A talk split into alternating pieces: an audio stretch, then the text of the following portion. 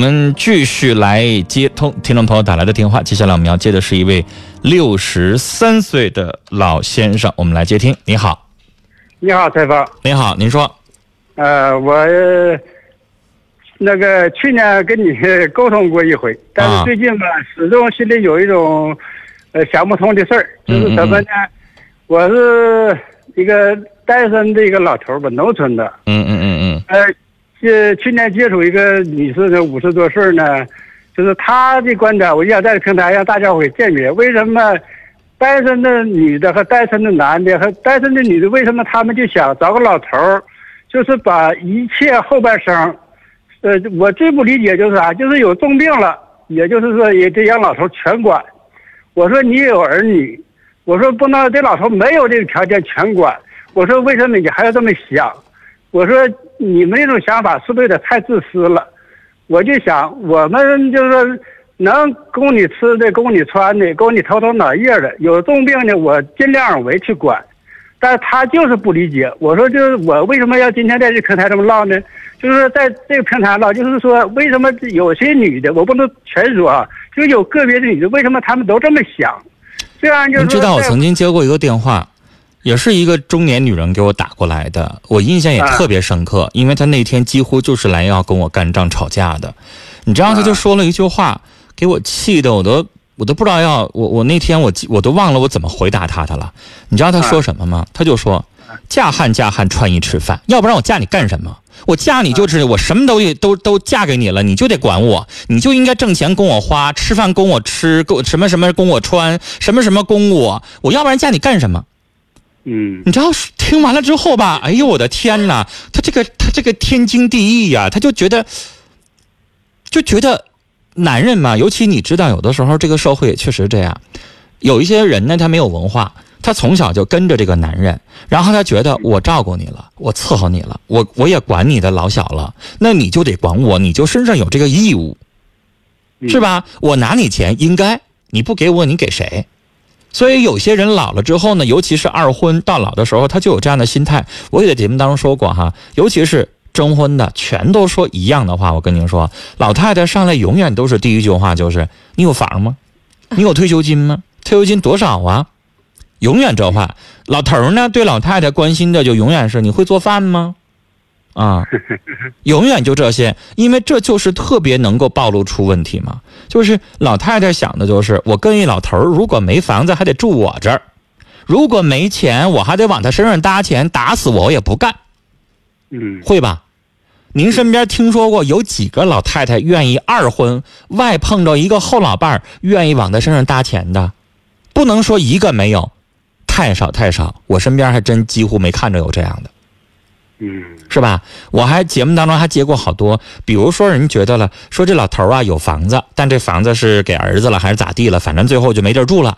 如果二婚的话，得跟老太太住在一起，那这老太太就跟人约法三章了。你住我房子行，那你每个月你得交给我钱，租房子啊，这钱呢还不能说是什么房租，说是生活费。人老太太说了，那我跟你一老头在一起，我得管你吃喝吧？你一分钱不给我，人老太太说的也对。那也不能白吃白喝，还白住我房子呀？那我何苦呢？我找一个大爷往家一躺，啥也不管，我还得伺候他，我不有毛病吗？那我还不如自己一个人过呢。人老太太这么想也对吧？对，是吧？那就这个事情就属于什么呢，老先生？嗯，我知道有一些个别的人呢，素质不是很高，那个问题想的吧，他也确实不一样啊。就我们会觉得二婚的老头老太太凑在一起过日子，你管他叫。伴儿也好，搭伙也好，他总比一个人强。对啊，甚至在我们的传统观念里边，也觉得比上老年公寓强，因为有很多老人会觉得子女还在呢，我出去住那地方去太寒碜了。嗯啊，所以他就觉得我宁可找个老伴儿，幸不幸福，反正有个人给我做饭。但是人家给我做饭，我找一保姆还得花钱，人家给我做饭，我一分钱不给人家，也人家也不可能干。啊，所以呢，咱还得给人家点儿，给人家点儿呢，这老太太呢就不满足。人老太太觉得，你看我还得照顾你十年二十年呢，啊，我还得往你身上搭呢。你以为你给我那俩钱就够了？那我还往你身上搭情谊了呢？那我连病你都不管，我跟你干啥呢？你也不能说人家就完全无赖，也只能说，那这老太太如果条件一般，她想找一个人能够帮助她，给她一点保障，你也不能说这样的人的想法就完全是无赖，也不能这么说。那你说谁都想找一个人对自己有点保障吗？是吧？那假如说老先生，现在先不说您自己的事儿，我给您举个例子，比如说您有一个呃老兄弟吧，啊，或者是哥哥，或者是弟弟，他找个老伴儿啊，或者是您身边有个妹妹，六十岁了啊，找个老头儿，比如说找个老头儿呢，六十五岁，比他大几岁，身体不太好啊，经常得需要他给做饭照顾。这老头儿啊是事手不伸，什么都不管。然后呢，这老头儿说了，你病了，我不能给你拿钱，或者是我只能给你拿一小部分，因为我条件一般，你呢得找你子女去。如果这老头儿要这么说话的话，您会建议你这个妹妹或者是姐姐跟他吗？你会不会心里边也不舒服呢？有可能会吧。我呀，我不会。我你听我先问我答应一下啊。我是我刚才跟这老太太唠还刚唠完嗑，她也是跟你刚才说的，老先生，嫁汉子嫁汉子嫁汉吃饭。完我跟她说这么，你再听我说两句啊。我说了，你就不好说，这我找这老头啊，我再真要是有一天我倒这医院了，打比方说，你能管多少多，管到我多少，我都心满意足了。剩下你没有那个条件管了，我也理解。但他就咋的，你你必须得全管，你你你管不到位，我就不理解。老先生，不多跟您说了。您觉得你们俩道不相同，可以不相与谋，对完全可以不搭伙。但是我刚才也跟您说了，你也不能说人是无赖，人家有人家的想法。我刚才给您举个例子，您自己反应过来了。您觉得要是你你 你你要顺着你自己的话茬说，你就我想告诉您，如果我妈妈六十多岁，她找个老伴儿，这个老伴儿上来就说，如果你病倒那一天，我不能全管。对不起，我直接告诉他，我妈这老头不行，我肯定得这么说。就算这老头没那条件，人说了，我借钱我也得管你，到时候我要不要人拿钱是另外一回事儿。就他这句话，我就放心让我们家老太太跟他。嗯，你明白我的意思吗？明白。那是因为他掏心掏肺，嗯，他人实诚，他打动我了。那我就觉得，哎，老年人，尤其老太太，跟这样的老头在一起，你别管是人家是嘴上说还是真是实诚，但是他这么说就有诚意，我就愿意，我就放心。但如果这老头上来就说不行，你有儿子，你儿子条件还挺好的，到时候你病了，我呢有多大力使多大力啊，我可不能使全力。他要这么说话，我绝对不会让他跟他在一起。他听了他就不得劲儿啊。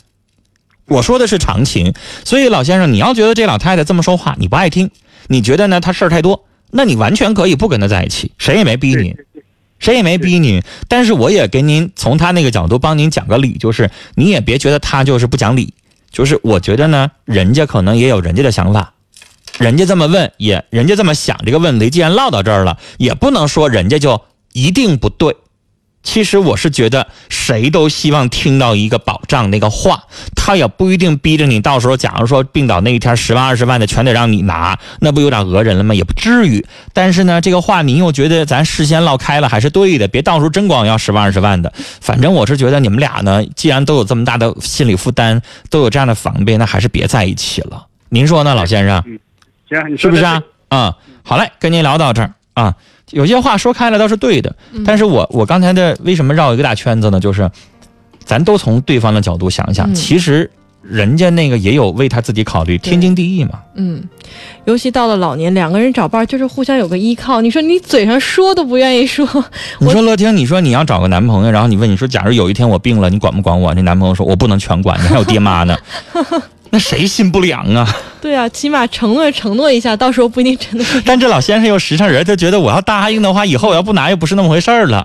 因为毕竟那老年人可能遇到这个、嗯这个这个比较近一些、比较实际一些，真有可能会遇到。嗯，所以这个事情呢，说到这儿为止呢，我觉得呢，双方既然都有顾虑，那不行就拉倒得了，没人逼着你们非得在一起。嗯，还是找一个志同道合的、价值观一样的、说话互相都能理解的在一起。嗯。